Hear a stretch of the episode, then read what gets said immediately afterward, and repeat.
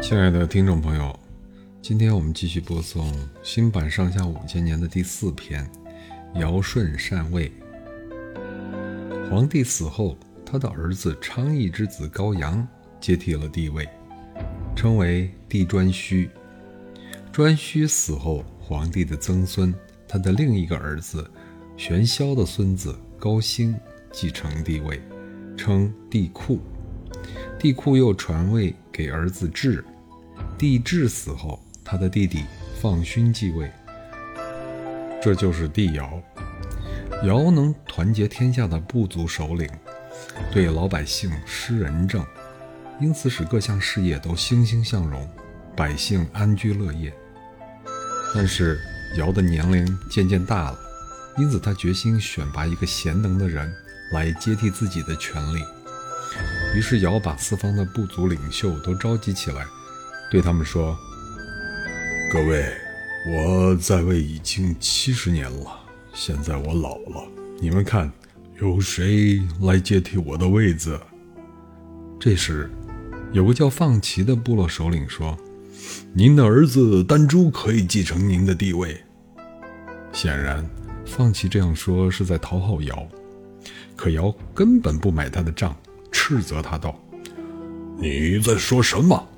丹珠虽然是我的儿子，可他游手好闲，顽劣不堪，又喜欢同人家争吵，这种人怎么能用？”见瑶这么说，放齐就不敢吱声了。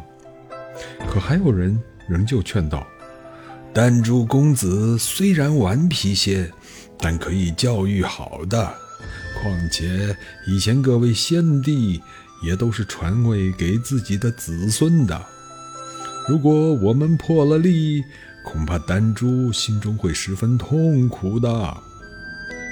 听了这些话，尧正色道：“我考虑过了，把权力交给贤人，天下人便都可以得到好处，只是丹朱一人痛苦。”如果把权力传给丹朱，天下人都会痛苦，只丹朱一人得到好处。我总不能拿天下人的痛苦去造福一个人呐。于是尧下令将丹朱流放到南方一偏远的丹水地方，然后让大家继续举荐。这个时候，有个叫欢兜的部落首领说。共工做过不少事情，颇有业绩。我看可以让他继承帝位。尧听罢，直摇头：“不行，不行！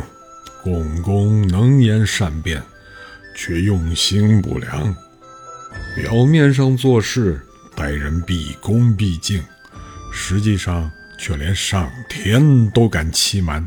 这种人不能用。”看看大家再也举荐不出合适的人选了，冷了一会儿场。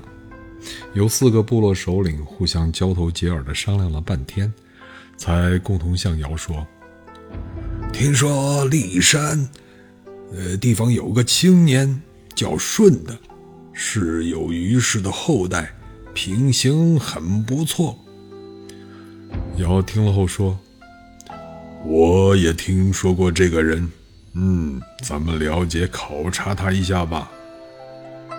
就这样，尧将自己的两个女儿娥皇和女英嫁给了他。这时候，舜刚满三十岁。舜名叫仲华，他的父亲叫瞽叟，是个瞎子。舜从小就死了母亲，瞎子父亲又娶了个妻子，于是他受尽了瞎子夫妇的虐待。不久，继母生了个儿子，名叫象。由于象从小娇生惯养，渐渐养成了桀骜不驯的骄横性格。但舜从不计较，一直小心翼翼地孝顺父母和后母，迁就和关心弟弟。舜干过许多工作，他曾经在骊山种过田，在雷泽捕过鱼，在黄河边上。做过陶器，在寿丘做过多种手艺。甚至还在腹下做过小生意。但是无论做什么，他都做出了成绩。由于舜的德行，许多民众都纷纷来归附他。他住过的地方，往往一年就成了村落，两年便成为城邑，三年后就变成都市了。尧了解到这些情况，很是高兴，就赏给了舜用细葛做的衣服和一架琴，另外还送给他不少牛羊，为他建造了存放粮食的仓库。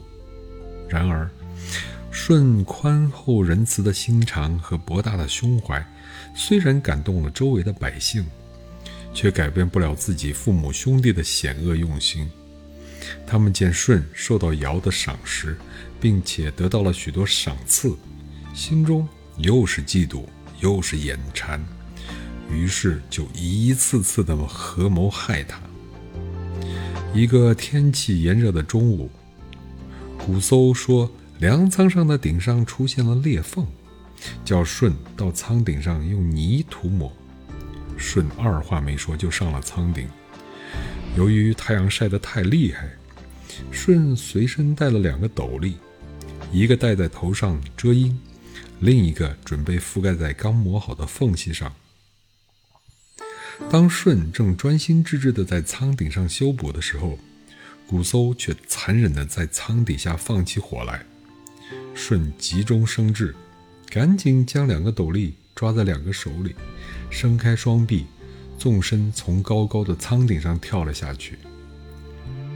狠心的古搜一计不成，又生一计。他和小儿子相合谋，叫舜去讨井。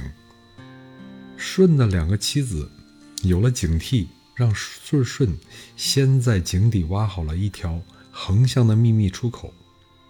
果然，在快完工时，古搜和象突然从井口往下扔石块和石头，不一会儿就将井填死了。父子两人以为这次舜一定死在井里了。象对古叟说：“这个计策是我主谋，啊，舜的妻子和禽归我，粮食和他的牛羊都归你和母亲。”说完。象就大模大样的来到了舜的卧室里，并且得意洋洋的弹起了琴。正在这时，舜推门进来了，象吓得魂不附体，窘得脸红耳赤，只好搭讪着退出了舜的房间。舜并没有因此而记恨于古搜和象，反而更加孝顺父母，关心和爱护弟弟象。好像他们之间根本没有发生过什么事儿一样。尧十分满意，他就让舜担任各种公职。舜将各种事务都处理得井井有条。经过多方面近二十年的考察，尧终于下了决心，将权力托付给了舜，自己就告老在家休养了。舜接替尧的权力以后。立刻按照天象校定了四时月份，改正了日子的误差，统一了音律、杖尺，整顿了礼仪，废除了割鼻、砍足等酷刑，固定了刑法，惩罚并放逐了混沌、穷奇、陶物和饕餮四大恶徒，启用了禹、高尧。彭祖等二十二个有办事能力的公正廉明的人才。八年后，尧去世了，舜带领百姓服丧三年。三年过后，舜为了将帝位让给尧的儿子丹朱，自己躲避到了南方。但是各部落的首领仍然去南方朝见舜，而不愿去朝见丹朱。老百姓有打官司的。也不去找丹朱，而仍旧去找舜，甚至大家集会歌颂正德，也不歌颂丹朱，而歌颂舜。舜看看自己躲避不过，明白这是老百姓的意愿，因此就只好说：“这大概是天意吧。”于是就回到了国都，成了部落联盟首领。这就是帝舜。这种由大家推选举荐接班人的办法，在历史上就称作禅让。好，那我们明天呢将继续播送新版《上下五千年》的第五篇《大禹治水》。感谢各位听众朋友们的收听，再见。